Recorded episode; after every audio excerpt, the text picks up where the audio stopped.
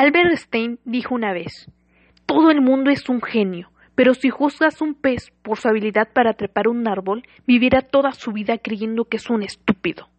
Si todo evoluciona, ¿por qué la educación no lo hace? Aquí tenemos un teléfono de hoy en día y uno de hace 150 años. Gran diferencia, ¿no? Pues aquí tenemos un aula actual y una de hace 150 años. ¿No es una vergüenza? Literalmente es más de un siglo y casi nada ha cambiado. Es por ello que me pregunto, ¿se preparan los estudiantes para el futuro o para el pasado? Basta ya de matar la creatividad y el deseo por las ganas de aprender. No necesitamos robots zombies, sino personas que piensan de forma creativa, innovadora, crítica e independiente.